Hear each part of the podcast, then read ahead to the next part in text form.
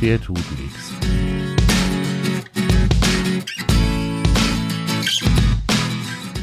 Der tut nichts. Grundsatzgespräche über die Arbeit und das Zusammenleben mit Angst- und Problemhunden mit Hundetrainer Michael Kaun und Hunde-Azubi Dimo Tanke. Moin ihr alle da draußen. Schön, dass ihr wieder da seid. Der tut nix. Folge 6, glaube ich, sind wir mittlerweile. Mhm. Moin, Michi. Ja, guten Morgen, lieber Timo und guten Morgen, liebe Zuhörer. Michi, Art, äh, nicht Artikel 1, ich komme jetzt schon durcheinander, weil ich heute Morgen gerade die äh, andere Podcast-Episode geschnitten habe. Es geht hier nicht um Artikel 1, es geht hier um Der tut nix und wir zwei wollen uns heute mal ähm, ein bisschen über den Hundeführerschein beziehungsweise über den Sachkundenachweis unterhalten. Das ist ja so ein mhm. Thema, das kommt immer mal wieder ähm, auch in den Medien hochgekocht. Ähm, Hundeführerschein, wer soll sowas machen? Ähm, soll das verpflichtend sein? Äh, das kommt eigentlich immer dann wieder hoch, wenn irgendwo durch die Medien ein äh, wieder mal durchgeht, dass es irgendwo zu ganz schlimmen Beißvorfällen gekommen ist oder irgendwas genau. in der Richtung, dann nehmen die Massenmedien das auch mal wieder auf das Thema und ähm, greifen das auf und, und kümmern sich dann da mal so kurz mal wieder ein bisschen drum, bis dann der nächste Skandal in der Politik wieder da ist und dann ist das Thema wieder durch. Mhm. Ähm, Hundeführerschein. Hm, ja, was, mhm. was ist das? Was, was soll das eigentlich? Ähm, wie, wie, wie muss man sich das vorstellen? Naja, es ist eigentlich relativ einfach. Also wir haben ja, sagen wir ganz ehrlich, wenn man, wenn man heute ein Auto ähm, sich kauft, dann muss ich in die Fahrschule, dann muss ich Praxis und Theorie ähm, lernen, ähm, was äh, Verkehrszeichen betrifft, was den Umgang mit dem Fahrzeug betrifft und ich brauche halt einfach ein gewisses Grundwissen. Und der Hundeführerschein, so wie es der Name schon sagt, sage ich jetzt, ist nichts anderes wie der, wie der Führerschein fürs Auto, nur dass er halt für Hunde ist. Ähm, und ich meine, das ist ja irgendwo, sage ich jetzt einmal, ist das eigentlich eine logische Konsequenz ähm, zu dem, was wir an momentanen Beißübergriffen haben. Also wir haben jetzt ähm, gefühlt, ähm, sage ich jetzt einmal, oder, oder äh, gezählt sind es circa 90.000 Beißübergriffe im Jahr ähm, deutschlandweit. 90.000. Ja, ähm, wobei, wobei, ja, das ist noch gar nichts. Die Dunkelziffer liegt ungefähr viermal so hoch. Ja, bist du narrisch. Okay, das, das da hätte ich jetzt mit dramatisch weniger gerechnet. Okay, ja, das Wahnsinn. Problem an der ganzen Geschichte ist das, dass die meisten Beißübergriffe oder die meisten Sachen erst gar nicht angezeigt werden, das heißt gar nicht registriert werden ähm, weil es auf der einen Seite vielleicht Bagatelle sind, auf der anderen Seite wird es meistens durch die verschiedenen Halter im, im Tierarztbereich äh, über Versicherungen einzeln geklärt. Also das ist auch so eine Geschichte. Oder es passiert zum Beispiel im familiären Bereich. Ähm, dadurch wird einfach da auch der Hund nicht angezeigt oder das Ordnungsamt kriegt keine Informationen und das sind halt einfach die, die Thematiken, die wir haben. Hm. Jetzt muss man aber auch dazu sagen, ähm, Beißübergriffe, wie soll man es jetzt sagen? Also ich sage jetzt mal Rangeleien und ähm, Beißprobleme ähm, unter Hunden, sage ich jetzt mal, ist eigentlich Standard. Ja, es ist ähm, meistens geht's glimpflich aus, meistens sage ich mal, es sind sogenannte Kommentkämpfe, also das heißt ähm, hier ist kein Beschädigungsbeißen mit dabei, sondern eigentlich nur ein Abwehrbeißen. Das heißt, ich möchte, dass der andere Hund nicht mir zu nahe kommt oder irgendwas. Mhm. Ähm, das ist dann meistens so eine Geschichte, wo man sagt, naja gut, so wie mit deiner Tröti, ich sage jetzt mit zwei Hunde treffen sich, ja, deine Tröti fängt an, der andere Hund macht mit und im Endeffekt passiert nichts und man geht. Ja. Ja. So, jetzt, das ist eigentlich Standard. Das heißt, das gehört ja auch mit zur Kommunikation unter den Hunden. Also wir, wir, wir dürfen ja nicht, wir dürfen ja nicht vergessen, es sind Raubtiere, ja. Mhm. Und ähm, die sind halt nicht verbal, sondern sie sind körpersprachlich und da muss halt auch mal eine gewisse Kiste, muss halt auch mal ähm, ordentlich, sage ich jetzt einmal, dem anderen beigebracht werden. Ja, wir mhm. können es mit dem Quatschen machen Ne? Äh, wenn der auf meinem Parkplatz ist oder irgendwas, dann gehe ich halt hin und dann quatsche ich mit ihm, dann sage ich, du Spätze, das ist mein Parkplatz, den habe ich bezahlt, dann schau mir, dass du lang gewinnst. Mhm. Ne? Und ähm, Hunde machen es halt einfach, sage ich jetzt, mit, mit einer gewissen Aggression. Ja, so, jetzt ist das aber eine Aggression, sage ich jetzt einmal, die sehr verhalten ist. Ja. Und die auch äh, bei Hunden, so glaube ich ja, wenn, also wenn es alles in der Kommunikation sauber läuft, mhm. weitestgehend ohne, ohne Emotionen genau. läuft, sondern wo es einfach, sagen wir mal, eine Maßregelung ist, ne, ich, der, mhm. der Hund zeigt einfach dem anderen Hund einmal kurz, pass mal auf, Alter, so nicht. Mhm, äh, da, genau. geht, da geht aber der Puls gar nicht großartig hoch, sondern das ist einfach ein, ein Verhalten, das haben die gelernt, da wissen sie, das funktioniert. Ja. Und dann kriegt er halt kurz mal einen auf den Kopf. Genau. Und das ist so ein bisschen wie, wie man sich das vorstellt, früher in der, in der Sandkiste, wenn wir, wenn wir zu dritt in der Sandkiste gelegen haben und der, der andere kleine Junge nimmt mir meine, mein, mein Sandförmchen weg, dann kriegt er von mir einmal kurz mit der, mit der Schaufel einen auf den Schädel und mhm. anschließend wird wieder zusammen Sandförmchen gebaut. Genau. Also das ist natürlich auch der Vorteil von den Hunden. Hunde sind nicht nachtragend. Mhm. Ja. Deswegen aber trotzdem, und das ist auch immer wieder, was ich, was ich auch zu meinen Leuten sage, wenn, wenn es mal zu einer, zu einem Stresssituation gekommen ist, das heißt, wenn sich zwei Hunde mal gekabbelt haben, dann schaut bitte, dass ihr nicht gleich auseinanderlauft und, und weg voneinander, ja, weil man jetzt sagt, okay, man ist jetzt froh, dass die Situation jetzt bereinigt ist, sondern geht einfach noch ein Stück miteinander Gassi. Mhm. Ja. Also so, dass man wirklich auch, ich sage jetzt einmal, diesen, diesen, ähm, diesen Adrenalinschub bei den Hunden, sagen wir, einfach ein bisschen runterbringt und sagt, okay, gut, jetzt haben wir die Sache geklärt, aber jetzt können wir auch mal ordentlich nebeneinander gehen. Mhm. Ja. Also das ist, das ist eigentlich immer so, weil man trifft sich immer zweimal im Leben, ja. Und ja. wenn ich dann den Hund sage, jetzt mal nochmal treffen und ich bin dann schon auseinander, ja, dann kann es schon mal sein, dass der, dass der ein oder andere Hund dann einfach sagt, ach, da ist der Arsch wieder, den packe ich mir jetzt. Hm. Na, das letzte Mal hat es nicht geklappt, jetzt hole ich man heute. Das ist ja, ja, im Prinzip das Problem, was, was meine Tröti hat, äh, mhm. dass die ihr ganzes Leben immer nur gelernt hat, wenn ich nur ordentlich Randale mache, genau. äh, dann gehen die anderen Hunde schon wieder. Äh, mhm. Das ist ja auch immer so gewesen. Ne? Also mhm, ne? genau. kräftig, kräftig Attacke machen. Und dann gehen die anderen dann schon. gehen die genau. anderen auch schon wieder. Dass mhm. die, dass die auch ohne Attacke gehen würden, weil man ja eigentlich gar nichts miteinander zu tun hat, mhm. das hat die ja nie erlebt. Richtig. Ja. ja, das ist halt bei der, bei der Triti ist halt wirklich so, dass die halt im Endeffekt allein gelassen worden ist. Das heißt, sie hat mhm. versucht, also ihre ähm, beste Strategie irgendwie zu erlernen. Ja, und wenn du halt acht Jahre so eine Strategie hast, und es lernt ja aber auch keiner ein Alternativverhalten, ja, dann ist das halt einfach schwierig, das halt jetzt einfach mal von heute auf morgen abzulegen. Mhm. Und deswegen dauert es halt auch. Ja. Deswegen muss man da ein bisschen dran arbeiten. Ja, genau. Aber das, das genau. machen wir ja und wird ja, wird ja auch in kleinen Schritten besser. Genau. Ja, und der Hundeführerschein ist im Endeffekt nichts anderes. Also wir reden ja jetzt von einem Hundeführerschein. Also es, es ist leider Gottes bei uns so, dass wir politisch ähm, leider immer noch keinen einheitlichen, ähm, keinen einheitlichen Führerschein haben. Das heißt, es gibt ein paar Länder, wo es, äh, wo es vorgeschrieben ist, da wo auch, ich sage jetzt mal durchaus, auch die Tierärztekammer solche Hundeführerscheine abgibt oder rausgibt. Mhm. Ähm, was das Grundwissen betrifft, bei uns in Bayern ist halt eben so, dass eigentlich ja jede Hundeschule äh, sich so ein bisschen äh, so, so einen leichten Hundeführerschein so auf die, auf die Fahne schreiben könnte, rein theoretisch. Mhm. Ähm, es ist aber nichts hundertprozentig Einheitliches.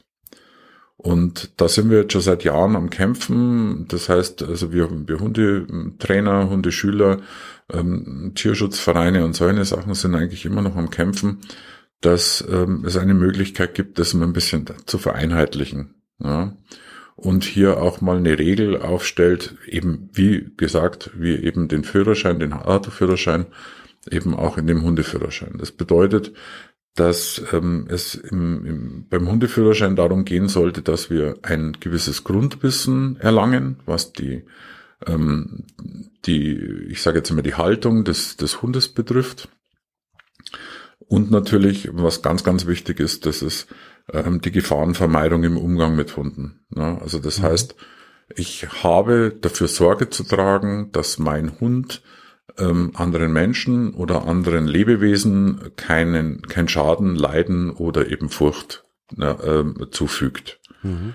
So, und das sollte eigentlich der, der Bereich sein. Und der Hundeführerschein soll das in, in einen Rahmen bringen, in dem die Menschen das komplett lernen, ähm, eben wie, wie gehe ich mit dem Hund um, wie mache ich Präventionsarbeit, wie komme ich in Situationen klar, wie bringe ich meinen Hund aus der Situation und solche Sachen. Mhm. Und beim Grundwissen geht es natürlich auch ganz klar darum, dass man sagt, okay, Haltungsformen, ähm, wie lange muss ich jetzt zum Beispiel auch, das neue Tierschutzgesetz äh, schreibt jetzt sogar fest, ähm, wie lange und wie oft wir also Gassi gehen sollten, mindestens ja. ähm, und so weiter und so fort. Also das sind so die, die, die Basissachen. Also mhm. es geht, es geht von der Ethik bis über, über Knochenbau und solche Sachen. Ich wollte gerade sagen, da müsste ja eigentlich dann so ein bisschen Wissen über, über mhm. gesundheitliche Themen auch mit dabei sein. Genau. Ne?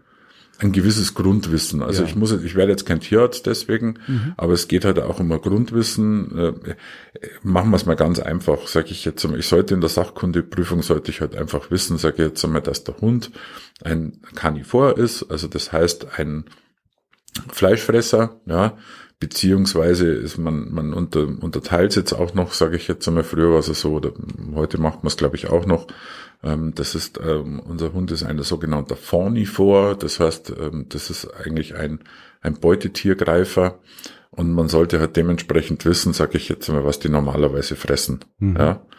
Und äh, wenn ich, äh, wenn, wenn ich sowas halt weiß, dann weiß ich halt auch, dass es vielleicht nicht gerade die beste Lösung ist, äh, meinen Hund, sage ich jetzt mal, vegetan zu, äh, vegetarisch zu ernähren. Mhm. Ja. Vegetarisch, vegan, es genau. gibt ja durchaus Überlegungen, dass man einen Hund auch vegan ernähren kann. Ich finde das nach mhm. wie vor ein bisschen skurril. Mhm. Ähm, soll aber angeblich machbar sein, ist aber, glaube ich, mhm. mit unglaublich viel Aufwand und äh, ja, Recherche verbunden. Ähm, ich habe irgendwann mal ein sehr, sehr interessantes Interview mit dem, mit dem Martin Rütter gehört, der gesagt hat, mhm. das geht durchaus.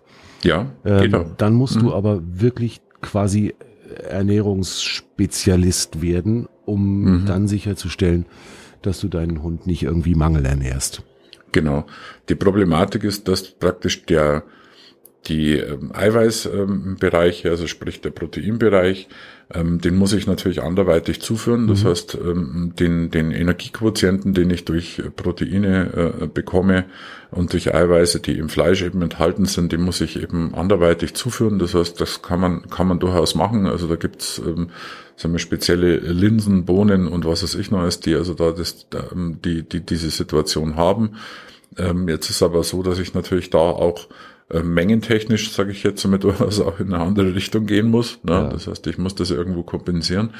Also das ist schon ein extremer Aufwand. Also man kann es machen, aber wie gesagt, das ist ähm, es ist aufwendig und für mich stellt sich dann meines Erachtens auch immer die Frage, mir, ob es dann auch wirklich zielführend ist. Ah ja, mhm. grüß Gott. Ja, grüß Gott. Hund, Nachbar kommt nach Hause, Hund muss genau. kurz Bescheid sagen. Komm her, Tröti. Genau.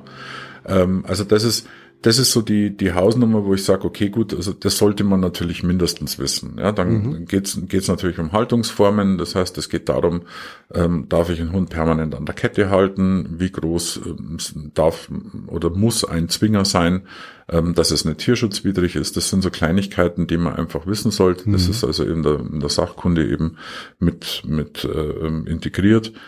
Und ähm, da gibt's schon auch, sagen wir, bei den teilweise Fachhoch, äh, Fachhochschulen ähm, gibt also da verschiedene ähm, Ausbildungen, ähm, wo man da also ähm, praktisch was machen kann und wo man ein bisschen sagen wir, an, an, an Grundsubstanz geht. Mhm. Ansonsten gibt's auch unter anderem, also auch gerade was diesen Hundeführerschein betrifft, Gott sei Dank jetzt mittlerweile auch sehr gute Bücher, die also diese, diese Sachkunde in, in Buchform im Endeffekt ähm, rüberbringen, so dass ich also einfach mal die Theorie einfach kenne. Mhm. Ja, da gehört zum Beispiel dazu von der ähm, ähm Ute äh, Falbesaner zum Beispiel von 2006, der tut nix aus dem Ulmer Vertrag, Ach, Verlag raus. Schönes, schöner Buchtitel. Toll, gell? Stell, also ich jetzt, jetzt stell dir mal vor, es gäbe einen Podcast, der genauso heißt. Das ist stell dir mal vor, das wäre also, unglaublich. Also ich muss auch sagen, also Hammer. Also ja. Ähm, ich habe mir das jetzt nicht ausgedacht, sondern den gibt's wirklich seit 2006. Super. Ja, ähm, also ist eine hochinteressante Sache und da geht's zum Beispiel auch in diesen ähm, Grundweit Grundwissen, also Gefahrvermeidung im Umgang mit Hunden und der geht in diesen praktischen Sachkundebereich rein und der nennt sich unter anderem DOC, äh, und zwar also nicht DOC mit G, sondern mit Q-Test 2.0. Mhm. Ja, Und hier habe ich eben dann die Möglichkeit, dass ich diesen sogenannten Doc-Test, das ist also dann dieser Sachkundeprüfungsbereich, ähm, als Grundlage der, der, der Theorie habe. Mhm. Ja. Ähm, in der Praxis sieht's dann wieder ein bisschen anders aus. Das heißt, in den meisten, meisten Fällen sollte dann der Hundeführerschein natürlich auch mit einer praktischen Prüfung einhergehen. Ähm, und da heißt es dann im Endeffekt, okay, wie geht der Mensch mit dem Hund um, wenn es Gefahrenquelle sind? Ist der Hund, und da sind wir jetzt zum Beispiel auch in dem Bereich drin, Listenhund, also das heißt, ähm, hier ist die Prüfung sagen wir, relativ ähnlich. Also das heißt, es kommen verschiedene Menschen, mal mit einem Regenschirm, der aufgespannt wird. Es kommt ein Fahrradfahrer, es, ist, es sind Menschen mit Hüte und mit Mänteln unterwegs. Das heißt, man schaut, ob ähm, potenziell der Hund ähm, in diesen Situationen, sage ich jetzt mal, aggressiv reagiert. Hm. Jetzt ist es ja ähm, zumindest mal in Nordrhein-Westfalen so, die haben äh, verpflichtend einen diesen Sachkundenachweis, was ja letztlich dann dieser Hundeführerschein ist, mhm. äh, für alle Hunde, die ähm, entweder schwerer als 20 Kilo oder größer mhm. als höher als 40 Zentimeter sind. Das heißt, da mhm. würde ja die Tröti auch voll reinfallen. Genau. Ähm, Führerschein ist, stelle ich mir zumindest so vor, muss ich machen, bevor ich ein Auto fahren darf. ähm, und in Nordrhein-Westfalen ist es ja auch so, so glaube ich zumindest, dass du diesen Sachkundenachweis ablegen musst, bevor du dir den Hund zulegst. Oder geht das auch noch, wenn, wenn der schon bei dir ist? Weißt ja, also es, es ist ja so, dass wenn, wenn du heute, jetzt nehmen wir mal an, du hast dann Welpen. Mhm dann kannst du natürlich mit dem Welpen noch nicht diese, diese Aktionen fahren, äh, die, die man äh, in einem erwachsenen Hund hat. Mhm.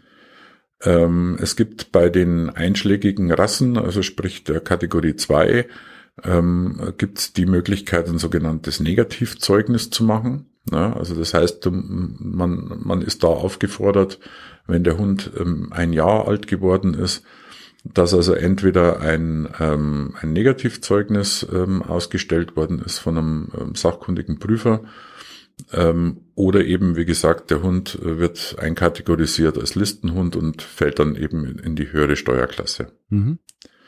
Ähm, das heißt aber schon, dass ich also ein Jahr im Endeffekt habe, bis der Hund erwachsen ist, dass ich ähm, dann eben mein Training ähm, absolviere und dass dann ich persönlich, sage ich jetzt einmal, zum Ordnungsamt gehe oder mir eben zum Prüfer hole, der mich prüft. Somit kriege ich von dem einen Nachweis, dass mein Hund also nicht in eine aggressive Form ähm, arbeitet und das kann ich dann weitergeben an ähm, unser, unser Amt, ne, mhm. ans Ordnungsamt ah, und ja. kriege dann dementsprechend auch die Möglichkeit, dass ich insofern, sage ich jetzt einmal, einen normalen Hund habe, ne, das heißt, wir in eine andere Kla Steuerklasse fallen. Mhm. Und im Regelfall ist es so, dass man steuerlich, sage ich jetzt mal, bei einem normalen Hund, also nicht gefährlichen Hund, äh, circa 50 bis 60 Euro bezahlen im Jahr. Und äh, bei Listenhunden, ähm, die eben oder die da durchgefallen sind, ähm, durchaus, sage ich jetzt einmal, bis 600, 800, 900 Euro. Lock, locker das Zehnfache, ne? Ja, genau. Das hat einfach auch den, den Hintergrund, ähm, dass natürlich auch die Gemeinden, ähm, sage ich jetzt mal, sich ein bisschen äh, ja aus der Verantwortung nehmen wollen. Das heißt, je höher das der Preis ist, umso weniger kommen von diesen Hunden in die in die Gemeinde. Ja, völlig ja. probates Mittel finde ich auch ja. nachvollziehbar. Also genau. ob ich es jetzt gut finde oder nicht, da habe ich mir noch nie Gedanken drüber gemacht, aber ja. äh, am Portemonnaie kriegst du halt die meisten Leute einfach durch. Genau.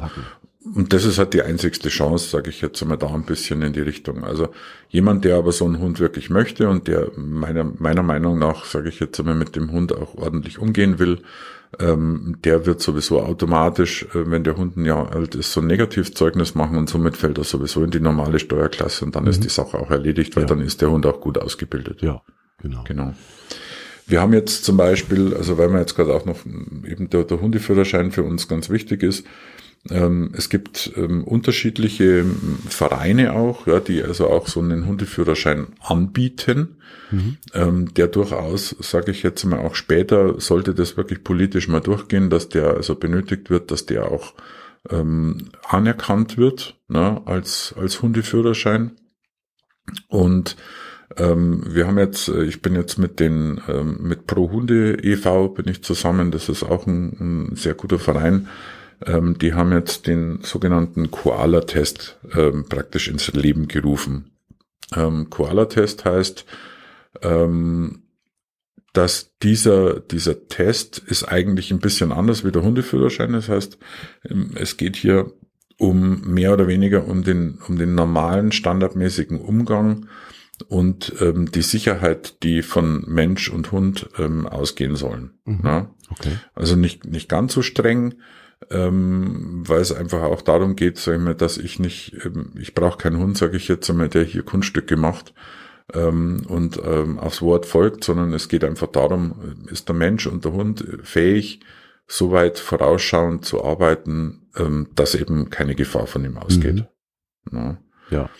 Und äh, Koala leitet sich aus äh, Kompetenz im Alltag ab. Ja, also das heißt, es geht hier um eigentlich nichts anderes wie eine Kompetenzschulung, dass man sagt, okay, wenn ich weiß, dass ich einen Hund habe, der halt auf gewisse Dinge reagiert, ähm, kann der Handhalter ähm, das anhand der Körpersprache zum Beispiel seinem Hund ablesen und kann er dementsprechend reagieren. Körpersprache ist ein ganz wichtiges Thema. Ich habe mal so einen mhm so einen äh, Hundeführerschein irgendwo online gefunden und habe den mal einmal durchgespielt. Ähm, da geht's tatsächlich in ganz, ganz vielen der Fragen äh, um das Erkennen von körpersprachlichen Signalen vom Hund. Mhm. Das scheint ein echtes Thema zu sein, ne? Ja, natürlich. Ich meine, ähm, wenn ich wenn, wenn ich einen Hund an der Leine habe äh, und, und ähm, ich sage jetzt mal ignoriert, dass der jetzt kurz davor ist, sage ich jetzt mal den Briefträger in die Wadel zu beißen, ja. ähm, dann äh, muss ich muss ich mir halt auch die Frage stellen, sage ich jetzt mal, ob, ob das ob das auch das Richtige ist. Mhm. Ja, also das ist für mich ungefähr so wie Blinker setzen, bevor ich abbiege. Ja. Ja, also äh, und das gehört halt einfach mit dazu und das ist halt einfach das Wichtigste, dass, dass da einfach so ein bisschen, ähm, ja, ich sage jetzt mal im, im, im Bereich der, der, der Sichtbarkeit gemacht wird, ja, dass man den Leuten einfach mal erklärt, du schau mal deinen Hund an, der hat gerade Stress. Mhm. Ähm, der ist kurz in der Übersprungshandlung, der, der ist kurz davor. Ja. ja. wenn du den jetzt da jetzt rausnimmst aus der Situation und wenn du den jetzt bloß auf die andere Seite rüber tust, dann merkst schon, okay, hey, der wird schon ruhiger. Na? Mhm. Und wenn, wenn das die Menschen schon mal von vornherein nicht können, ja, und dann ist halt einfach schon, dann fehlt halt auch, ja, und das ja. ist halt einfach das Thema. Das ist tatsächlich auch was, was mir immer wieder auffällt. Äh, wir haben in irgendeiner der letzten Episoden schon mal kurz ein kleines bisschen drüber gelästert über über Menschen, die mit ihrem Hund spazieren gehen und äh, konstant auf ihr Telefon starren oder genau. Kopfhörer aufhaben und äh, eigentlich überhaupt nicht mitkriegen, dass da noch ein Hund da ist.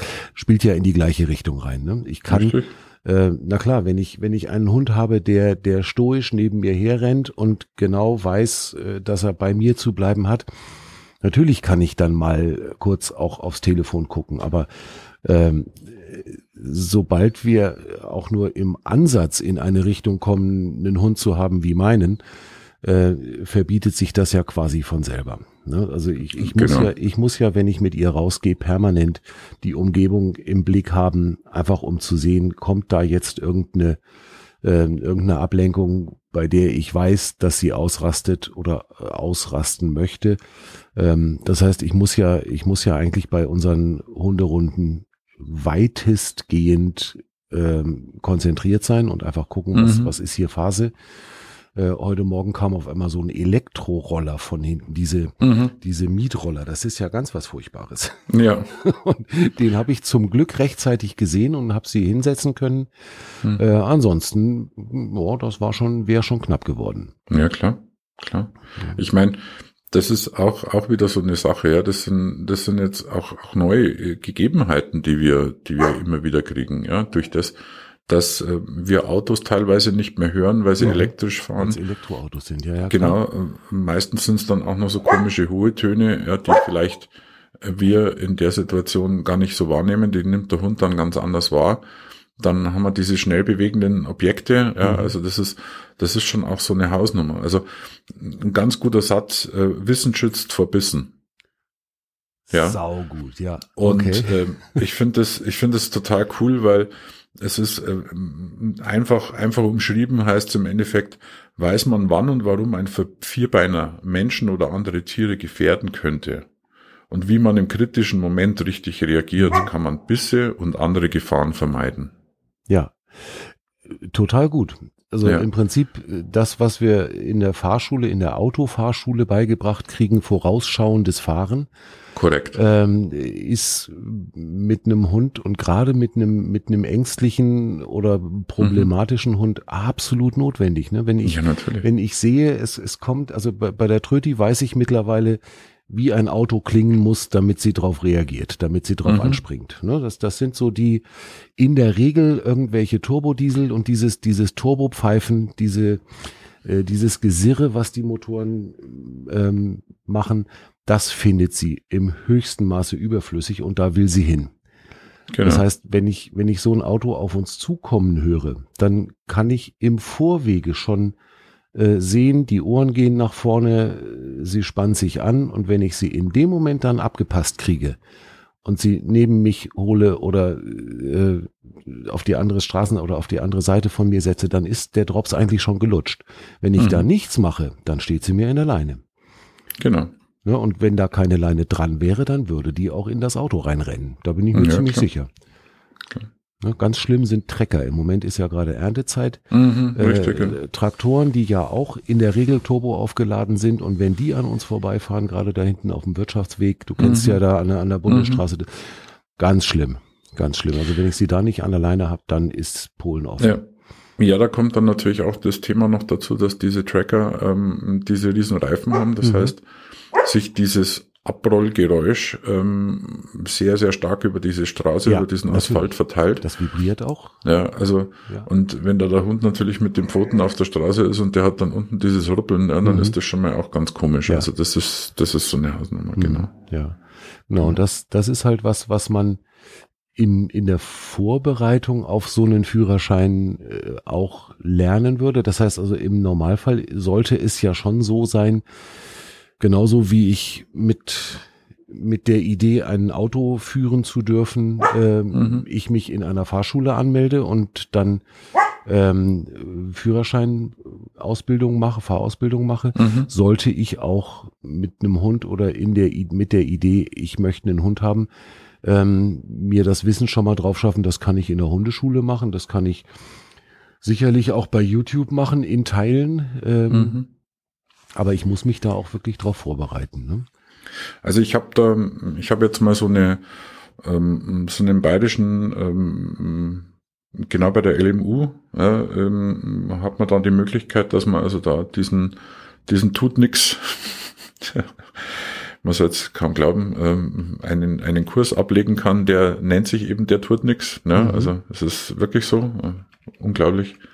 Ja, Nachmachen. mal auf, das werde ich mal in die in die Shownotes mit reinpacken. Genau, werden wir auf jeden Fall mit, mit integrieren. Das ist eine ganz hochinteressante Geschichte und da haben wir zum Beispiel auch den verschiedenen Inhalte mit drin. Das Ja. ist einmal sehr, immer sehr gut, dass man mal weiß, sage ich jetzt einmal, was in so einem Hundeführerschein oder in dieser Vorbereitung zum Hundeführerschein eigentlich verlangt wird vom Menschen. Also ja. das heißt, diese Inhalte sind jetzt ganz unterschiedlich. Wir fangen mal jetzt mal einfach mal an ganz, ganz oben. Ähm, worauf muss ich beim Welpenauswahl achten? Ja, Mhm. Also auch hier fängt schon mal an, dass ich, äh, wenn ich mir heute einen Hund aussuche, dann sollte ich natürlich auch wissen, passt der zu meinem Leben? Ähm, ist, ist hier, sage ich jetzt mal, habe einen Hütehund ähm, und ich habe eine Zwei-Zimmer-Wohnung, ja, dann muss ich mir nicht wundern, dass der dementsprechend auch oft bellt ähm, und so weiter und so fort. Mhm. Also da sollte man gewisse Dinge, ähm, sollte man schon auch beachten, schon bereits beim Anschaffen. Ja, Ja. Nicht bloß, weil der Hund schön ist und weil er toll ist und weil er niedlich ausguckt. Also man sollte das auch wissen, was wird denn einmal später da draus und was braucht er vor allem auch an Auslastung. Ich erinnere Ja. mich ähm, mit ganz gerne in der letzten Zeit an äh, die Zeit, als mein Vater seinen seinen seinen Wunsch ausleben wollte, einen Hund zu haben. Der hat Monate vorher Bücher gewälzt Mhm. und ähm, äh, irgendwelche Charakterfragebogen ausgefüllt, Hm. ähm, um rauszufinden, welcher Hund passt zu mir. Als das losging, als wir gesagt haben, Vater kriegt jetzt einen Hund, Mhm. wusste er überhaupt nicht, äh, was für einer das werden sollte. Er hatte so nostalgisch irgendwie im Hinterkopf aus, aus seiner Kindheit, äh, er hätte gerne einen Schäferhund. Mhm. Und dann hat er angefangen, gut, jetzt muss man dazu sagen, mein Vater ist ein sehr, sehr genauer Mensch gewesen und ist es auch heute noch. Ähm, man könnte auch manchmal sagen mit pedantischen Zügen. ähm, der hat wirklich monatelang äh, Bücher und äh, Dinge gewälzt und ist am Ende auf einen Hoverwart gekommen. Mhm. Und das passte wie Deckel auf Topf. Also Super. jetzt waren die, jetzt waren die zwei aber, glaube ich, auch wirklich ein, ein Sonderfall. Ähm, das, das war schon so eine Verbindung, wie du sie nicht, nicht ein zweites Mal findest. Mhm. Aber ich glaube wirklich, dass genau dieser allererste Schritt schon so unfassbar wichtig ist. Also wenn ich, wenn ich weiß, ich möchte einen Welpen haben, dann muss ich mir aber auch wirklich die Zeit nehmen oder dann sollte ich mir die Zeit nehmen, genau das zu machen und genau rauszufinden, was will ich eigentlich. Und an der Stelle glaube ich ganz, ganz wichtig, dass ich auch wirklich ehrlich zu mir selber bin. Richtig. Ähm, ja. ja. also wenn ich, wenn ich sage, ich, ich möchte einen Welpen haben, da ist dann, glaube ich, wirklich der, der Moment, wo ich wirklich, wirklich ähm, mit mir selber auch ehrlich sein muss und, und solche Fragen wahrheitsgemäß beantworte und nicht nach dem, wie ich gerne nach außen wirken würde. Das geht nämlich mhm. dann wahrscheinlich in die Hose. Genau. Also ich persönlich sagen bin auch immer der Meinung, dass äh, wenn ich mir heute einen Hund anschaffen möchte, ähm, dass man durchaus ähm, auch im Vorfeld schon bereits sich einen Hundetrainer nehmen sollte, der eventuell auch, sage ich jetzt mal, dazu bereit ist, äh, mitzufahren, also bei der Welpenauswahl praktisch behilflich zu sein. Mhm. Ähm, hier haben wir einfach die Möglichkeiten, dass der Hundetrainer, sagen wir auch das Umfeld vielleicht vorher kennt, also die Familie vorher schon kennt, ähm, sich auch vielleicht auch schon mit dem, mit dem Züchter mal auseinandersetzen kann, weiß, was der Züchter für Vorarbeit leistet, äh, bevor der Welpe zu den Menschen kommt.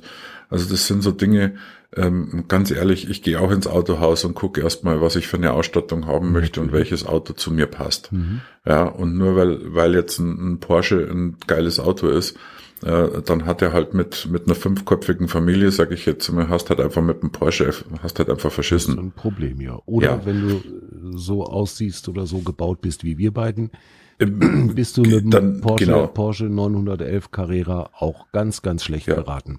Ja. Ähm. So, und da muss ich halt im Endeffekt, und da kann ich halt schon anfangen, das heißt, ähm, ich habe hier eine Unterstützung, ich ähm, sage jetzt mal, krieg vielleicht auch die ein oder andere Frage mal an den Latz ge geschmissen ähm, von, dem, von dem Hundetrainer, ob ich mir sicher bin, dass ich den Hund will. Vielleicht gibt's auch Informationen, die ich gar nicht so aus den Büchern rausgelesen habe, weil ich ähm, mir vielleicht auch nicht aufgepasst habe oder weil es mir wurscht war.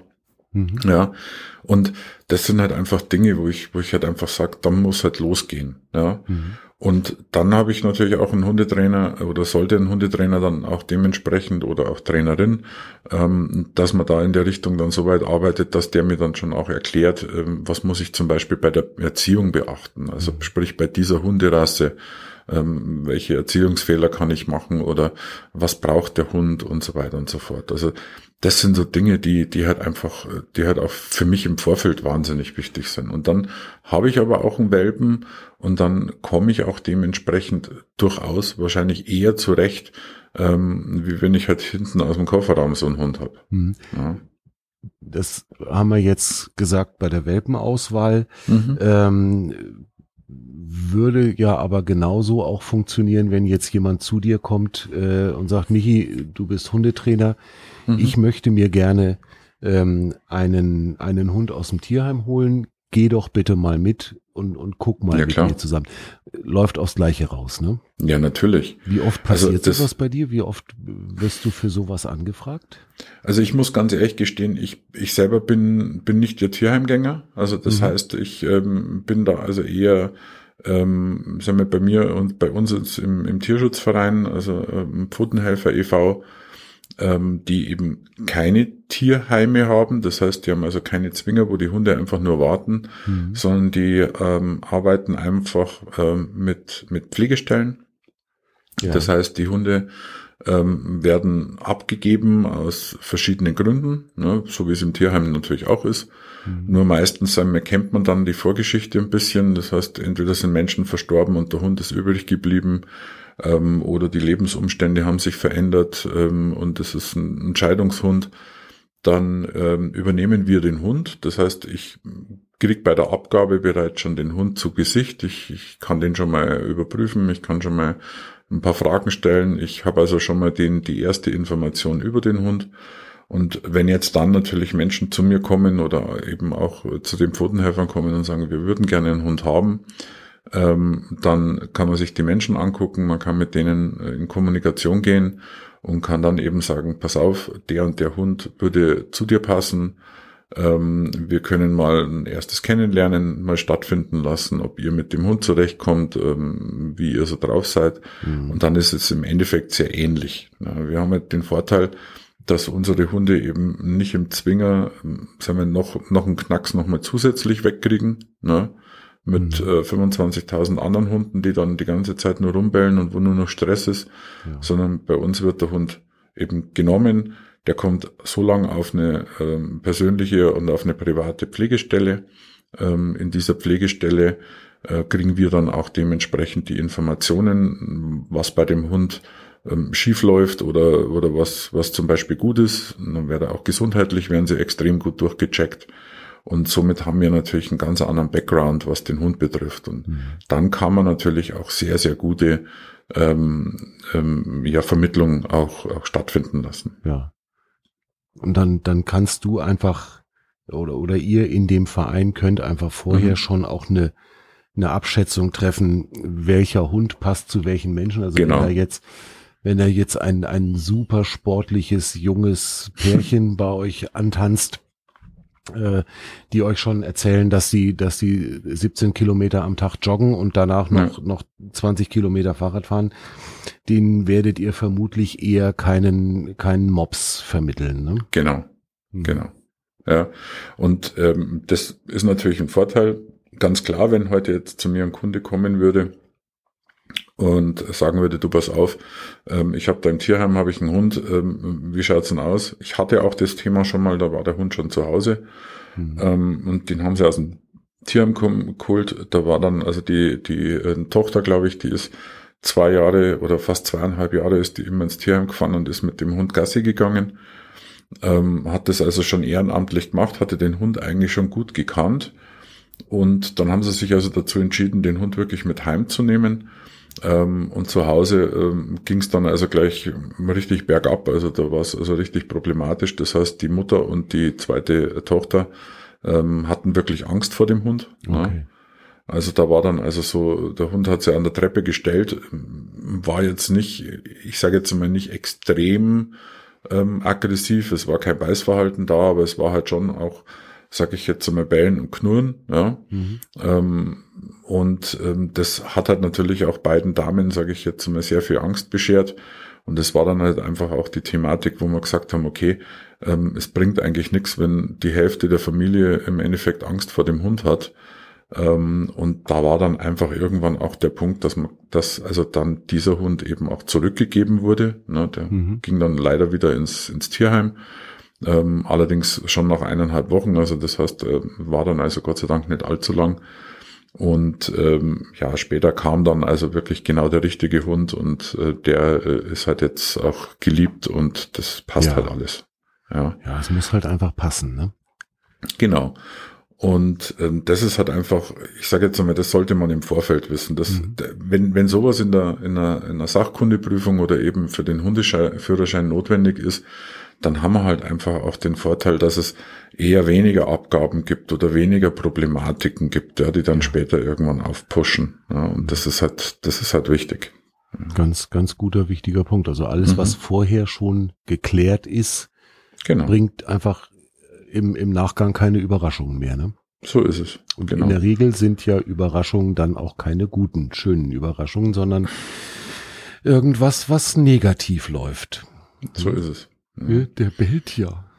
Ja, genau. Hab, ja, oder ich, ich komisch, ich, ich habe einen hab Jagdhund. Mir, ja, ich habe mir einen Jagdhund geholt, der jagt ja. Ja. Also das sind dann das?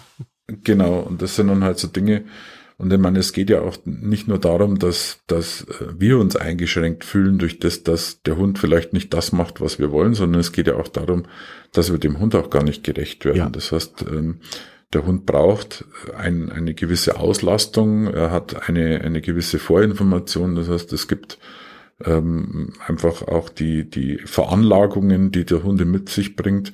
Und diese Veranlagungen sollte man halt dementsprechend auch, sage ich jetzt mal, ein bisschen kennen, damit man halt auch weiß, was ich mache. Ich meine, das, das bringt mir nichts, wenn ich einen, einen, einen Basset, sage ich jetzt mal, der mit dem Bauch auf dem Boden hängt, ja, den brauche ich über einen Agility-Parcours nicht schicken. Ja. ja. Also das ist, Aha. ja, es ist halt einfach doof. Ja. ja. Und äh, wenn ich halt im Endeffekt, sage ich jetzt mal, äh, ja, einen Husky hab, ja, äh, dann brauche ich auch nicht erwarten, sage ich jetzt einmal, dass ich hier einen auf Couch Potato mache. Mhm. Ja. Und das sind halt genau die Dinge. Also ich, das ist halt einfach, ich, für mich ist es eigentlich ein gewisses Grundwissen. Man sollte, bevor man sich sowas anschafft, sollte man einfach wissen, was los ist. Mhm. Ja. Ich fand vorhin den, den Vergleich mit dem Porsche total gut, weil genau mhm. das ist es, ne? Ich, ja. muss, ich muss einfach wissen, was erwarte ich eigentlich von dem, was ich mir da gerade anschaffe, egal ob das jetzt ein Auto oder ein Hund ist. Richtig. Äh, ne, wenn ich wenn ich weiß, ich habe eine fünfköpfige Familie und wir fahren jedes dritte Wochenende an den See zum Baden, dann brauche ich verdammt noch mal einen ziemlich großen Kombi. Korrekt. Und nicht ja. einen flachen Fiat Barchetta, nur weil der so schick mhm. aussieht. Mhm. So ist es. Ja. Na, und das ist halt was, wo ich sage, okay, Leute, strengt euren Kopf vorher an, bevor ihr euch so einen, so einen Hund holt, weil es ist einfach, ihr habt eine Verantwortung. Ich übernehme hier eine Verantwortung für ein Leben. Mhm. Ja, und dieses Leben ist leider endlich und meistens auch vor uns. Mhm. So. Das bedeutet, dass es für uns zwar nur ein Lebensabschnitt ist, also sprich nur eine gewisse Zeit. Ne, für den Hund ist es aber sein komplettes ganzes Leben. Ja. ja. Und da verdammt nochmal bin ich doch dem Tier das schuldig, dass ich ihm ein, ein schönes Zuhause biete, dass ich äh, mich vorinformiere, ja, und komischerweise alle, für, für jeden Scheiß tut man sich vorinformieren, für jeden Scheiß kauft man sich irgendwelche Bücher und, und, und, und äh, hört sich irgendwas an oder macht irgendwas. Und mhm. wir sind doch mittlerweile so digital. Ich, ich kann YouTube-Videos angucken, ich habe alle Möglichkeiten, ich habe jeder, jederzeit und es gibt so viel, so viel Dinge, die wir zur Unterstützung uns nehmen können. Ja. Ja, und die Leute, die, die, ja, ist halt bloß ein Tier. Ist bloß ein ja. Tier und der Hund wird wirklich äh, aus optischen Gründen geholt. Ja. Das ist ja, äh, ne, da, da muss ich hier nur nach links gucken. Ich habe ein mhm. Foto gesehen von der Tröti als Welpe. Mhm. Hätte ich auch sofort genommen. äh, die ist so unfassbar niedlich gewesen. Äh, das, das glaubt ja kein Mensch. Aber ist ja heute noch. Ist, ist sie ja heute. Ja, heute ist sie nicht mehr niedlich. Heute ist sie, aber gut. Aber natürlich, super hübsches, niedliches Tier, aber mhm. dass, dass man da einen, einen Hütehund hat, der richtig Feuer im Hintern hat. Ja, klar. Äh, das ist halt komplett ignoriert worden, ne? Mhm. Genau.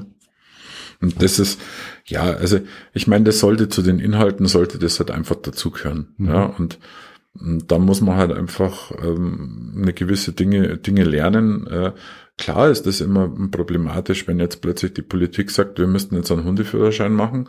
Ja, dann heißt es aber auch, oder dann heißt es im Umkehrschwung, dass der, der Kunde, also der Hundebesitzer im Endeffekt irgendwo in die Hundeschule gehen muss, muss sich dort ein paar Kursen unterziehen, die mhm. durchaus auch Geld kosten. Ja. ja. Und äh, da ist natürlich auch schon das Problem wieder, da haben wir das nächste Problem, das heißt, welchen Nutzen bringt mir dann der Hundeführerschein? Mhm. Ja, also ähm, das heißt, in, in verschiedenen äh, Bereichen war ja schon mal angedacht, dass man gesagt hat, okay, man macht den Hundeführerschein, wenn ich den Hundeführerschein habe, werde ich ein Jahr mal, sage ich jetzt einmal, von der Steuer zum Beispiel befreit. Ja? Ach so, okay. Ja, also das, das wäre jetzt zum Beispiel mal die Möglichkeit. Ja? Ähm, dass wir heute natürlich vom Staat nicht verlangen können, ja, gerade in unserer heutigen momentanen Situation, dass der uns auch noch Subventionierungen gibt äh, und sagt, okay, pass auf, wenn ihr in die Hundeschule geht und einen Hundeführerschein macht, dann zahlen wir euch das. Ist mhm. irgendwie auch ganz logisch. Gleichzeitig wird es aber einfach auch, was den äh, den den ähm, den Input, den wir geben müssten als Hundetrainer, ähm, sagen wir, lassen wir uns natürlich auch bezahlen, ist ja logisch. Ist Natürlich. ja auch unsere Zeit. Ja, das ist ja letztlich auch eure Arbeit und ihr habt ja, Genau. ihr habt ja da als Hundetrainer auch Zeit und Geld reingesteckt, Richtig. dieses Wissen aufzubauen. Das ist ja nun mal Richtig. so. Hm. Ja. Und da muss man natürlich schon auch sagen, da ähm, haben wir natürlich schon auch das Thema, dass man sagt, okay, ähm, ihr müsst schon auch was dafür tun und das kostet euch halt auch nicht bloß Zeit, sondern auch äh, vielleicht Geld. Ähm, da ist halt einfach immer die Frage, okay, welchen Nutzen habe ich dafür? Ne? Hm. Und da muss man sich, glaube ich, in der Politik noch mal so ein bisschen, ein bisschen arbeiten. Also es gibt entweder die Möglichkeit, dass man wirklich sagt, okay, es ist ein Muss, das ist jetzt ein Gesetz und fertig und das muss ja jeder haben. Das heißt, wer zum Beispiel so einen Hundeführerschein nicht vorzeigen kann, der zahlt halt Strafe oder was weiß ich. Ne? Ja. Also fahren ohne Führerschein ist halt einfach auch ein Problem. Ich wollte es gerade sagen. Also äh, das Thema, dass ein, ein verpflichtender Führerschein vorausgesetzt wird, das haben wir beim Auto ganz genauso. Ja, und, und den Führerschein muss ich auch selber bezahlen. Äh, ja, und schwert ich, sich keiner drüber. So ist es. Und ich bin auch mittlerweile auch der Meinung, dass wir, ähm, wenn wir heute Auto fahren, haben wir, wir, wir haben im Endeffekt ähm, ja ein, ein Gerät unterm Arsch, sage ich jetzt einmal, mit dem wir Menschen töten können Absolut, ja. und verletzen. Und wenn wir heute ein Raubtier haben, das wir an der Leine führen oder auch teilweise ohne Leine führen, ähm, und d- das sage ich jetzt einmal durchaus auch Beschädigungen und auch durchaus, es hat ja auch schon Todesfälle gegeben, ähm, durchführen kann, dann muss ich ganz ehrlich gestehen, ähm, ist es meines Erachtens schon auch legitim, ähm, dass man den Leuten da ähm, auch ein bisschen was auferlegt, was also hier an Grundsubstanz an Wissen drin sein sollte. Absolut, ja. Bin ich sofort dabei. Ob ich das jetzt, ob ich das jetzt so mache, dass ich sage, okay, ihr müsst verpflichtend in eine Hundeschule gehen und müsst euch einen Kurs anmelden, ähm, finde ich vielleicht ein bisschen heftig, ganz klar. Aber was man machen sollte, was ich zum Beispiel sehr gut finden würde, das wäre, wir haben doch heute die Möglichkeit über, über ähm, ähm, Tests oder solche Sachen einfach sowas auch zu, zu machen, dass man einfach diese Grundsubstanz, sagen wir, als Test irgendwie ähm, hinkriegt. Ja. Ähm, das heißt, ich habe eine Möglichkeit, dass ich sage, okay, pass auf, also ganz ehrlich, 2014 ähm, war es ja so, dass wir als Hundetrainer ähm, eine Sachkundeprüfung ablegen mussten. Ne? Mhm. Das war vorher, war das noch nicht der Fall. Das heißt, vorher konnte sich jeder Hundetrainer nennen und konnte mit allen Mitteln einfach Hundetrainer sein. Ne? 2014 wurde das verändert. Das heißt, es ging also darum, dass ähm, das Veterinäramt und die Ordnungsämter einfach gesagt haben, okay, es wird zu viel Schindluder getrieben, was den Tierschutz betrifft. Das heißt, die Hunde werden teilweise in den Hundeschulen, ähm, sage ich mal, drangsaliert und ähm, werden auch Schmerzen und, und Leiden zugefügt und das wollen wir nicht mehr. Was super ist.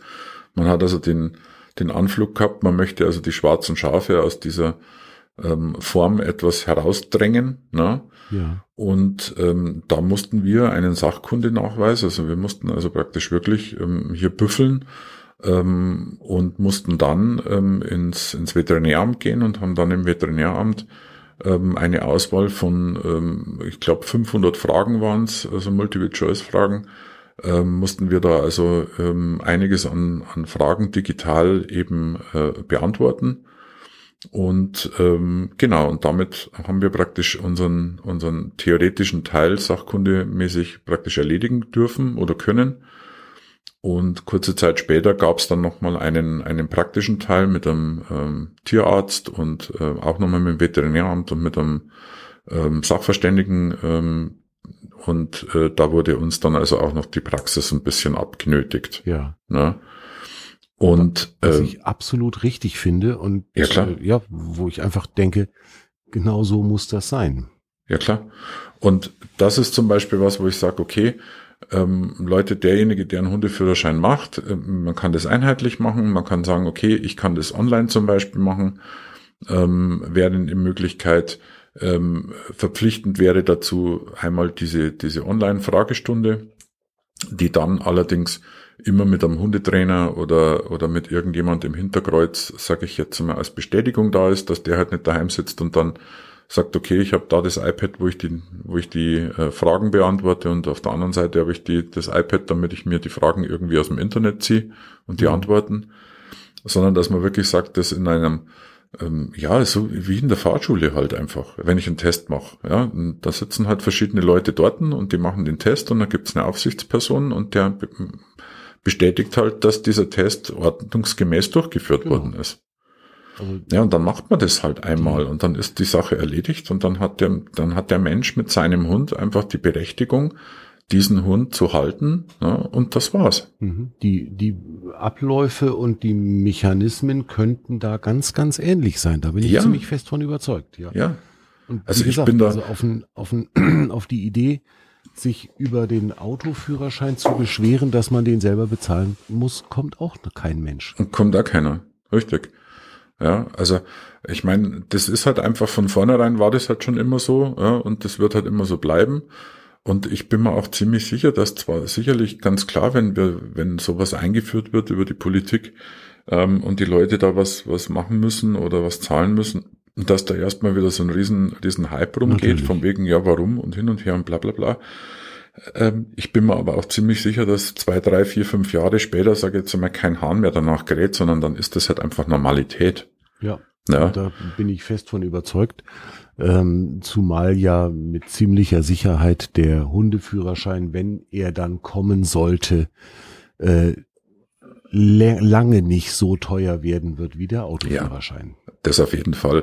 Also wir, wir, wir reden da vielleicht, jetzt sage ich jetzt einmal, in einem, in einem Bereich von, von, äh, von 100 Euro oder irgendwas. Ja. ja, das, sowas muss, das, das darf auch nicht teurer werden. Mhm. Ja, ähm, wenn ich dann vielleicht auch noch sage, okay, pass auf, für 100 Euro machst du den Test und dafür kriegst du ein Jahr, sage ich jetzt mal, deine, deine Steuer noch, äh, dann, dann kostet mich der, kostet dann kostet mich das Ganze bloß nur um die Hälfte. Also mhm. Also, das ist, glaube ich, schon auch was, was man den Leuten abverlangen könnte. Ja. Ne?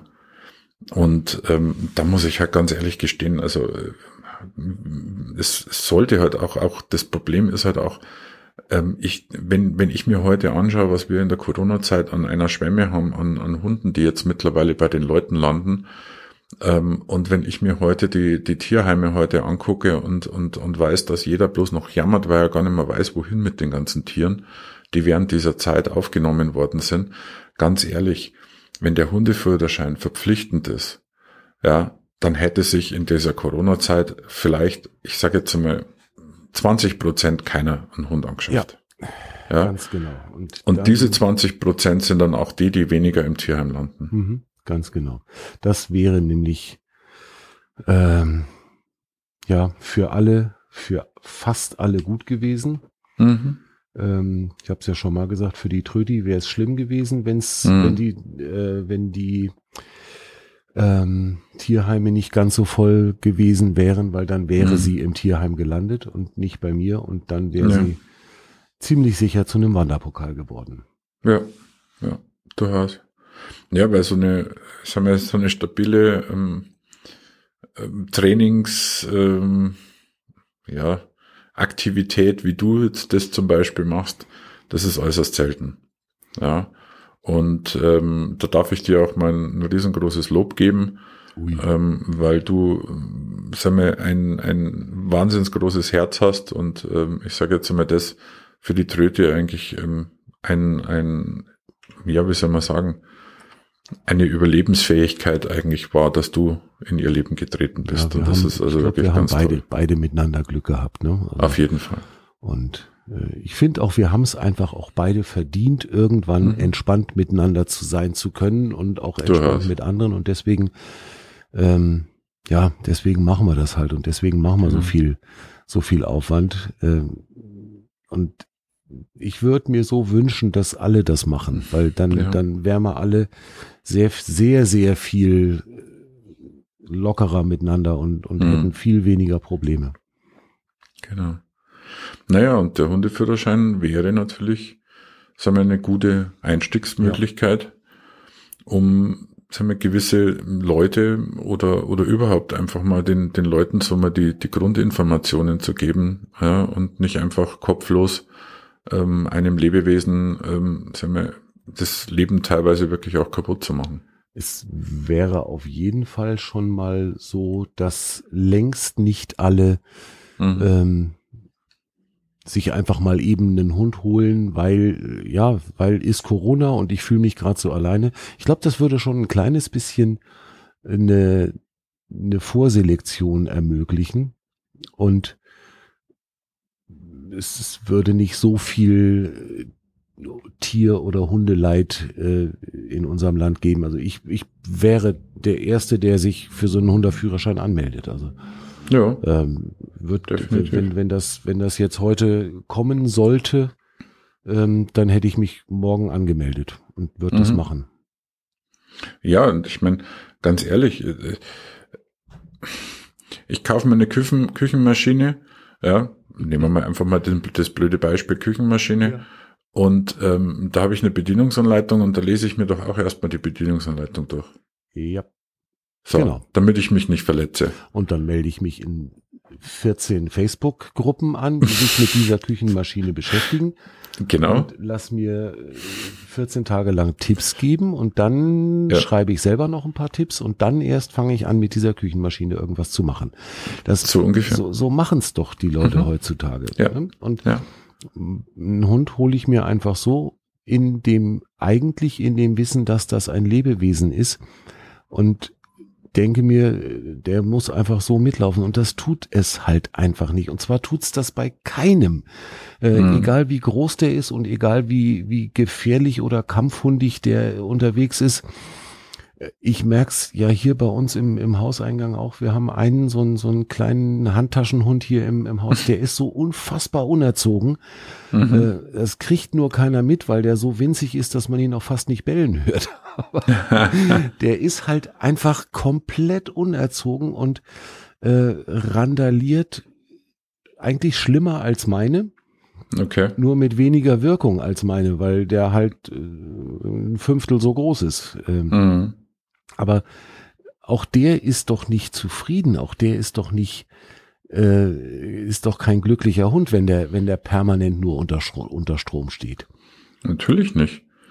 Ähm, das ist aber genau da, da sind wir wieder genau an dem Punkt. Das heißt, wenn der Mensch ähm, im Vorfeld schon nicht erkennt, sage ich jetzt einmal, welche Problematiken der Hund zum Beispiel hat oder ähm, warum er gewisse Dinge macht, mhm. dann, dann haben wir doch, dann haben wir doch genau das Thema. Ja. Ne? Also die, die Leute müssen einfach erstmal lernen zu sehen, was denn eigentlich, was braucht denn mein Hund? Ja, genau. Und dafür wäre eben genau so eine Sach Sachkundeprüfung, Führerschein, wie auch immer, schon mal eine gute Grundvoraussetzung. Ne? Dass Auf jeden einfach, Fall. Dass ich einfach ein kleines bisschen ein Gespür dafür entwickle, was braucht oder was will mein Hund gerade. Jetzt mhm. ist es ja aber beim Hundeführerschein genauso. Ähm, das ist ja erstmal nur, sagen wir mal, eine Grundlagenschule Richtig. oder eine Grundlagenausbildung. Man sagt ja beim Autoführerschein auch, wenn du die Führerscheinprüfung abgelegt hast und fängst dann an, selbstständig Auto zu fahren, es dauert ungefähr sieben bis zehn Jahre, bis mhm. du dich als sicheren Autofahrer bezeichnen kannst, weil du dann nach sieben bis zehn Jahren so ziemlich jede kritische Situation irgendwann mal durchlebt und durch äh, und, und, und gemeistert hast mhm. und auf, auf eine gewisse Routine zurückgreifen kannst. Genau. Und das ist ja beim Hundeführerschein, denke ich, ganz genauso. Ne? Du, ja, du lernst, du lernst Grundlagen, du lernst dich mit dem Hund beschäftigen, du lernst ihn in Teilen auch lesen, aber das, das wirkliche Festigen, das kommt dann in der, in der Folge, in der späteren Beschäftigung mit dem Tier, wenn es einfach in den Alltag geht und wenn, mhm. wenn du halt irgendwann nach einem halben Jahr merkst, jedes Mal, wenn mein Hund einen, einen großen, schwarzhaarigen, bärtigen Mann sieht, rastet der mir völlig aus, dann weißt du, der hat irgendein Problem mit großen, schwarzen, schwarzhaarigen, bärtigen Männern. So, und jetzt gibt es zwei Möglichkeiten. Entweder ich tue was dagegen, mhm. Das heißt, ich nehme meinen Hund und übe zum Beispiel mit großen, schwarzhaarigen, ähm, bärtigen Männern. Ja. Ne? Kann man ja machen. Kann ist ja kein ja. Thema. Holt man sich halt den einen oder anderen und dann übt man gewisse Dinge und dann gibt's einfach, sage jetzt einmal, eine Desensibilisierung. Das heißt, der Hund hat einfach dann auch gelernt, okay, von diesen Menschen geht kein, keine Gefahr aus, nur weil ich sie nicht kenne. Mhm.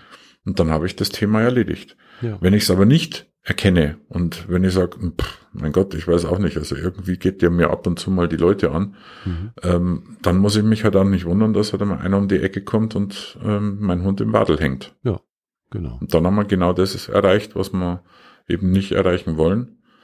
Wir haben wieder einen Beißübergriff und dann ist leider Gottes meistens auch der böse Hund schuld. Immer. Und dann geht der vielleicht, ja. genau wie immer, vielleicht sogar ins Tierheim oder mhm. genau. Oder wird eingeschläfert oder irgend sowas. Ja. Ja, und das ist halt ähm, ganz, ganz schwierig, finde ich, weil äh, klar, ich, ich muss mich drauf einlassen. Mhm. Ähm, auf dieses Zusammenleben. Das machen wir ja aber mit wenn es gut läuft, sagen wir mal, äh, mit unserem menschlichen Nachwuchs auch nicht anders. Ne? Wenn ich mich ja, irgendwann entscheide, äh, ich möchte Kinder in die Welt setzen, ähm, dann entscheide ich mich im gleichen Moment auch dafür, eine Verantwortung zu übernehmen. Mhm. Äh, und mit den Kindern machen es interessanterweise die meisten Menschen, das ist jetzt eine sehr angreifbare These, äh, sehr ordentlich. ähm, und bei anderen Lebewesen, bei Hunden, äh, machen sie es nicht. Das finde ja. ich, ja, ja finde ich spannend. Auf ich wär, jeden Fall. Gut, äh, da könnte ich jetzt, äh, könnte man jetzt trefflich drüber sinnieren, ob es für einen Kinderführerschein auch noch reicht. Das ähm, hatte ich jetzt schon fast so ein bisschen im Kopf und ja. da dachte ich mir schon, okay, da kommt vielleicht noch was, aber da, ich, ich glaube, da, ich glaube, machen wir aber, da machen wir ein Fass auf, auf das wir den Deckel dann später nicht nochmal wieder drauf das, kriegen. Das, das glaube ich, das kriegen wir nicht auf die Reihe. Das lassen wir besser, ja, nee, das glaube genau. ich auch. Genau. Ähm, Hundeführerschein wäre ich sofort der Erste, der unterschreibt, mhm. dass der notwendig ist. Äh, ja.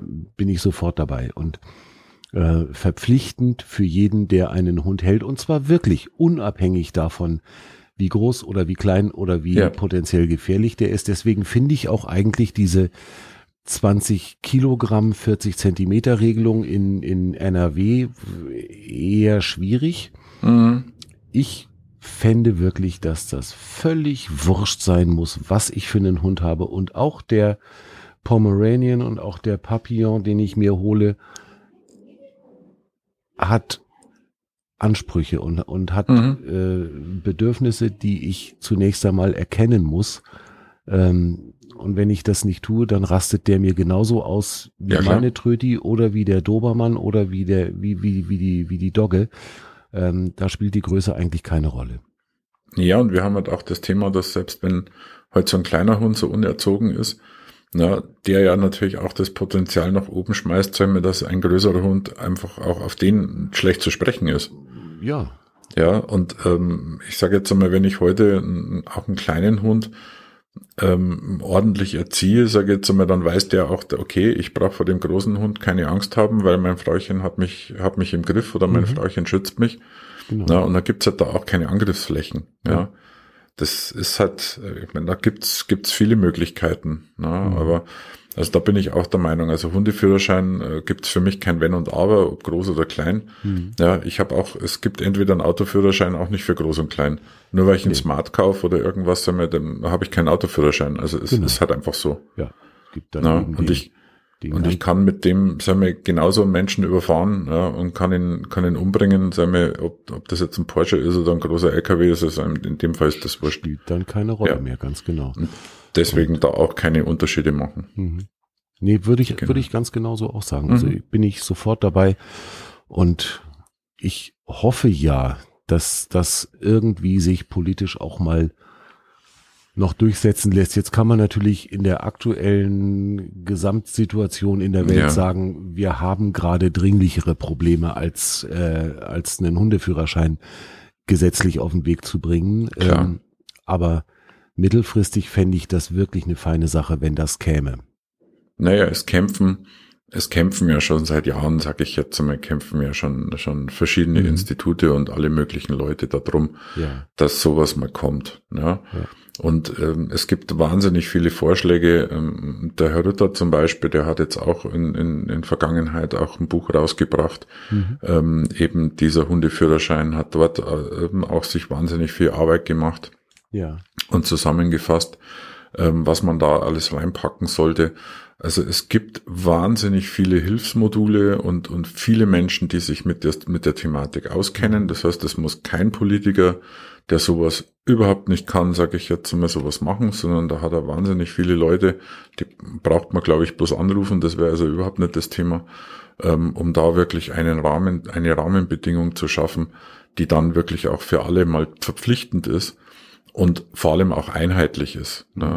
Das heißt, das kann sich jeder darauf einstellen. Es, weiß ja jeder, das ist das Minimum an Wissen, was ich haben sollte. Und das kann man sich entweder äh, mit, mit Kursen ähm, aneignen. Das kann man sich aber auch selber vielleicht über, über Bücher aneignen. Mhm. Und dann macht man seinen Test und dann ist die Sache erledigt und dann habe ich meinen Hundeführerschein. Diesen, diesen Martin Rütter Hundeführerschein kann mhm. man übrigens sogar ähm, kostenlos selber ablegen in dieser Dogorama App. Dies, mhm. also wer, wer da mal nachgucken will, das genau. schreibe ich auch mal in die Show Notes. Ähm, das habe ich mal gemacht, das war ganz interessant. Mhm. Ähm, also der, der arbeitet mit dieser, mit diesem Herausgeber dieser App irgendwie zusammen und die haben mhm. das kostenlos das Ding äh, zur Verfügung gestellt, kann man machen. Äh, kriegt dann natürlich nicht irgendwie, ja doch, man kriegt sogar irgendein PDF-Zertifikat, mhm. wenn man ja. das dann bestanden hat. Ähm, also wer da Lust hat, das einfach mal durchzuspielen, das ist keine Raketentechnik. Also äh, man, man muss ein bisschen was über, über Hunde im Allgemeinen wissen und man muss vielleicht ein bisschen seinen eigenen Hund sich schon mal genauer angeguckt und beobachtet mhm. haben und dann kommt man da eigentlich ganz gut durch durch das Ding. Definitiv. Ähm, ja. Und ähm, ja, ich bin wirklich gespannt. Lassen wir uns mal überraschen, ob und wann das irgendwann kommen wird. Ja. Und dann treffen wir uns alle zusammen und legen die Hundeführerscheinprüfung ab und dann gehen wir zusammen mit unseren Hunden spazieren, oder? Genau. Und sind stolz. so, und sind stolz auf alles, ja, stolz. was wir so erreicht haben. Ja, das, genau. Genau. Auf Wenn jeden wir, Fall. Ja. Das ist, glaube ich, ein ganz, ganz spannender Teil. Klasse. Wow, Michi. Wir haben es wieder nicht geschafft, unter einer ja, Stunde wir haben, bleiben. Also, es, liebe Leute, es tut mir echt wahnsinnig leid, aber es ist einfach, wenn ich mit Demo ins Quatschen komme, es ist einfach so schön. Ja, also ich glaube, also wir haben bis jetzt noch keine Serie, sage ich jetzt immer unter einer Stunde. Doch, du doch, warst alleine. Alleine war ich mal. Ich glaube, also doch irgendwann sind wir mal, sind wir mal knapp drunter geblieben. Knapp aber, drunter, aber das ist die Stunde, glaube ich, die werden wir immer knacken. Ich hoffe, dass es euch nicht langweilig wird, wenn ihr uns so zuhört.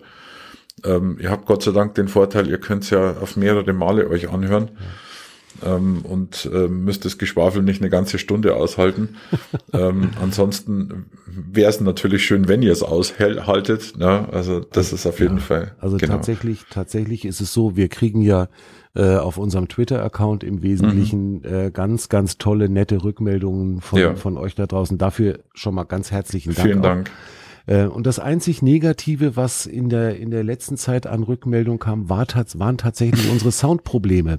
Ja. Ähm, mit, mit, den, mhm. mit den Aussetzern auf deiner Tonspur. Aber, liebe Leute, ihr habt es jetzt selber gehört. Ähm, wir haben es euch nach der letzten Episode versprochen. Wir kriegen das in den Griff und wir haben es in den Griff gekriegt. Genau. Das heißt also, auch Michi kommt jetzt in Kanarienvogel gleichem Soprangesäusel und unterbrechungsfrei äh, über das Internet zu mir auf den Rechner gestreamt. Also das werden wir auch bei, so beibehalten und ja. ähm, damit dann eben auch wirklich die Soundqualität wieder so haben, wie wir sie uns eigentlich vorstellen. Und das ist schon eine ganz schön schöne Entwicklung, muss ich sagen. Ansonsten kommen wirklich nur positive Rückmeldungen zu dem Podcast. Und da freue ich mich sehr drüber. Äh, uns beiden macht das einfach ganz egoistisch tierischen Spaß. ähm, und wenn hier die Tröti zwischendrin sich auch mal zu Wort meldet, dann ist das in der Regel so, dass draußen irgendwelche anderen Hunde äh, sich unterhalten oder unsere Nachbarn nach Hause kommen. Ähm, aber auch das ist halt ja mittlerweile wirklich schon so, dass sie kurz einmal Bescheid sagt und dann wieder friedlich wird. Das war vor einem okay. halben Jahr auch noch anders. Jawohl. Und damit würde ich sagen, lassen wir es einfach für heute gut sein. Ich muss jetzt noch ein bisschen Essen machen. Mhm. Und du wirst wahrscheinlich dich mit deiner Sunny und ihr habt im Moment einen Pflegehund zu Hause, gerade für Richtig. das Wochenende, habe ich gehört. Genau. Das heißt, du hast gerade zweimal vier Pfoten zum Bekuscheln, was ja so auch nicht es. so schlecht ist. Nee. Ähm, und dann lassen wir entlassen wir unsere Hörerschaft wieder in was auch immer sie gerade tun. Liebe Leute, schön, dass ihr dabei seid und schön, dass ihr uns so die Treue haltet, dass ihr uns auch immer Rückmeldung gebt nach den jeweiligen Episoden, ob es euch gefallen hat oder nicht. Finde ich total schön, freue mich drüber und ähm, ja, wir hoffen beide, glaube ich, dass es noch ganz lange so weitergeht. Genau. Die Themen, Themen gehen Gott sei Dank nicht aus. Den Eindruck habe ich auch. Also da habe ich zumindest keine große Sorge, dass uns irgendwann die Themen ausgehen würden. Genau. Macht's es gut, liebe Leute. Vielen Dank. Gehabt euch wohl, habt eure Hunde lieb und erzieht sie. In diesem Sinne, schönen Tag noch. Und Tröti, was meinst du? Gehen wir wieder nach Hause?